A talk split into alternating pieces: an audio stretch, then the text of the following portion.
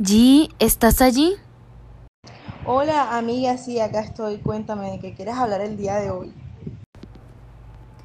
Gigi, me siento horrible con lo que pasó esta semana con el entrenador de natación. Ugh, ni te imaginas.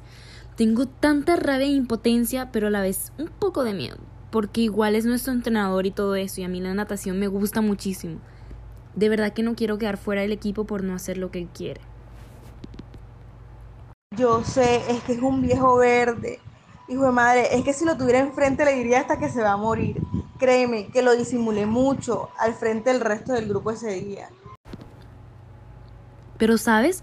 Lo único que me pareció bastante gracioso fue cuando le dije feo, gordo y cerdo. sé que todo fue impulso del momento y todo eso, pero... Ay, no, no sé cómo voy a hacer el próximo entrenamiento para no reírme. Sí, me reí muchísimo con tu comentario, pero es que tienes toda la razón. Ese viejo asqueroso llevaba mirándote a cada rato. No conforme con eso, te dice que eres muy bonita para ser negra, como si el color definiera la belleza física de una persona. me hizo sentir demasiada rabia, en serio. Ay, no, no sé ni cómo hablarle. Pero es una realidad que no podemos negar. En este país suceden muchos casos de acoso sexual en los deportes, especialmente en los deportes femeninos y en nosotros las menores de edad. Un caso lamentable. Sí, oh, tenaz.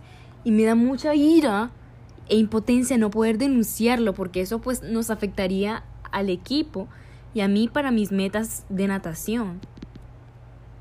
Pero amiga, yo sí creo que deberías pensarlo bien.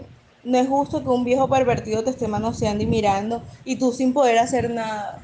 Gigi, pero tú sabes cómo son las cosas en este país. Y más aún en el deporte, nosotras las mujeres jóvenes hemos sufrido históricamente acoso sexual. Bueno, no solo las jóvenes, todas las mujeres. En especial en el deporte por parte de los entrenadores en diferentes deportes. Ah, pero qué horrible de verdad. Debemos hacer algo, esto no se puede quedar así. Es muy injusto que nosotras siempre seamos las que debemos pagar por los errores de los demás.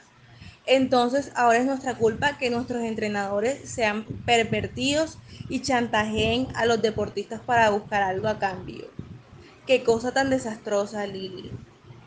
Dime, dime qué hacemos, yo te apoyo en lo que sea. De verdad que no sé qué decirte, Lili, porque yo pienso que deberíamos de decirle a nuestros papás, aunque sabes algo, seguramente ese señor llama a mi papá, pero mejor no. Igual mi papá, si digamos yo le pongo las quejas, inmediatamente me obligaría a dejar de ir a los entrenos y pues mi mamá, pues mi mamá ni, ni siquiera se siente. Así que entonces está peor, no sé por tu parte qué sucedería contigo. No, pues tú conoces a mi familia, es mucho más difícil que la tuya. Ya has visto cómo me ha tocado vestirme cuando estoy con ellos a cuando estoy contigo. Imagínate qué cara pondrá cuando les diga que nuestro entrenador nos acosa. Ni me lo quiero imaginar. Bueno, tienes razón.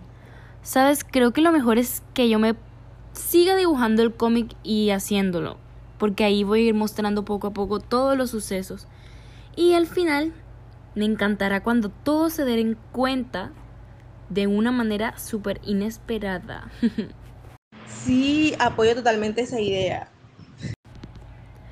Bueno amiga, así quedamos que debo colgarte ya porque ya viene pronto el segundo episodio del webtoon y quiero terminar todo rápido.